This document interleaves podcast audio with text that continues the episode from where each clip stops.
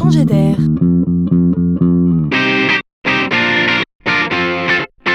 C'est la chronique de Laurent Collen.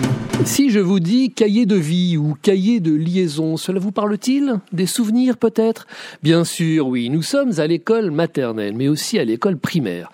À cet âge, les enfants ont un pied chez papa-maman et un pied à l'école. Une fois qu'on a dit ça, il est aisé de comprendre à quel point la relation entre l'école et les parents est importante dans l'équilibre de nos petites têtes blondes. Eh bien, c'est sur ce sujet précis que la jeune entreprise Classroom s'est investie à corps perdu. Pourquoi? Car la liste des événements qui compliquent cette relation est infinie.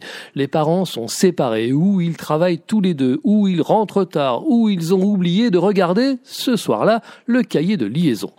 Côté enseignant, il faut copier et coller 20 fois le même message dans les cahiers ou trouver une solution quand les mails ne sont pas lus car noyés dans le flux des mails professionnels. C'est lourd. Classroom a imaginé une appli simplissime pour réinventer la relation entre les parents et les enseignants.